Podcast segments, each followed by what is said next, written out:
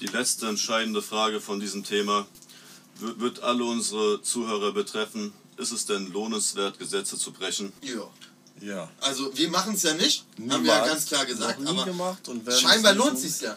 Guckt euch doch die Mafias in Berlin an, die Abu Chakas. Deswegen Chaka, fahren sie beide auf Opel Ramo, Corsa. Ramo. Ganz genau. Ja. Wir fahren Oh. mit Herz und Stolz Unbehaupte.